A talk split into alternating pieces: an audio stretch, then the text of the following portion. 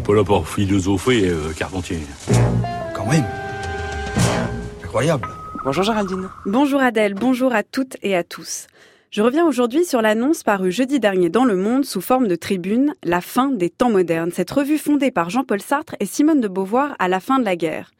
Politique, littéraire et bien entendu philosophique, cette revue avait pour but, je cite le titre de la tribune, d'apporter une intelligence globale du monde.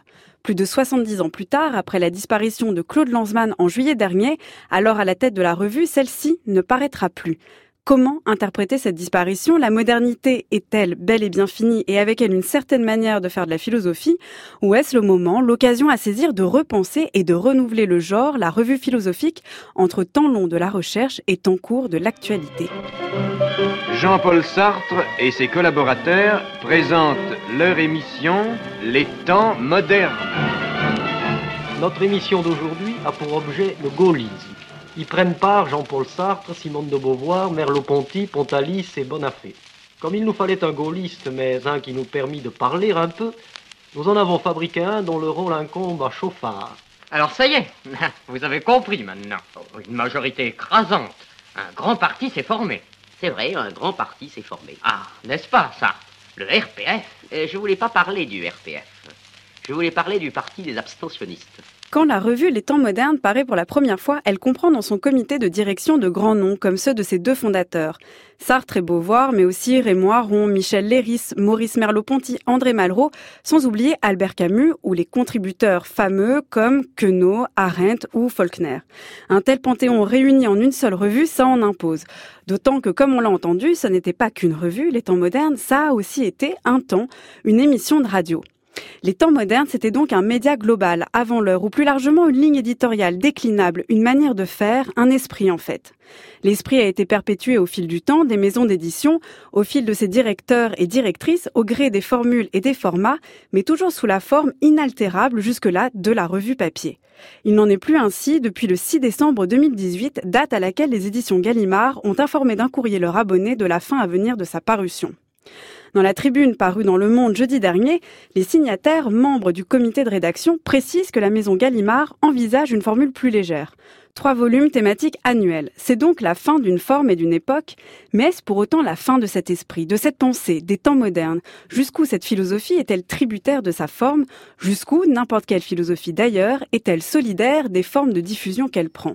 C'est l'enjeu des temps modernes et de toute philosophie en fait. Se demander non pas quelles idées tout le temps, mais quelle forme elle prend et pour qui.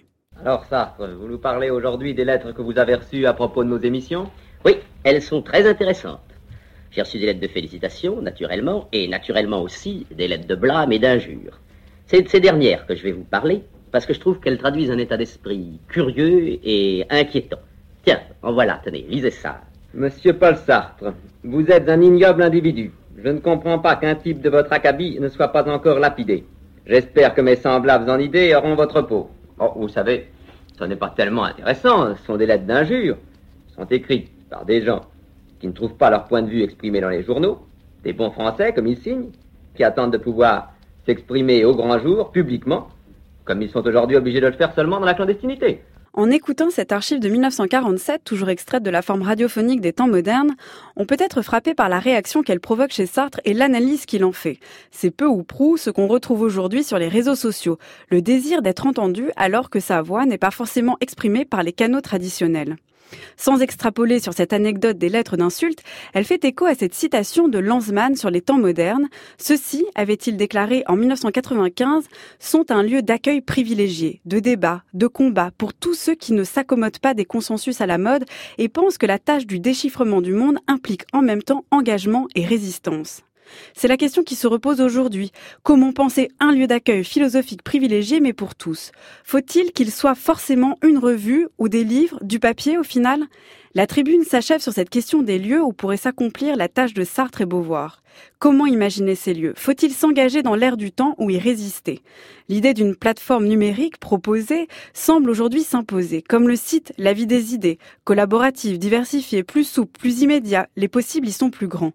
Là est sûrement la nouveauté, avec certes ses difficultés de nivellement, de contenu, d'efficacité à moindre coût, mais c'est un lieu à apprendre pour la philosophie et qui a largement dépassé la modernité. Merci beaucoup Géraldine, votre chronique est à réécouter en ligne sur le site du journal de la philo.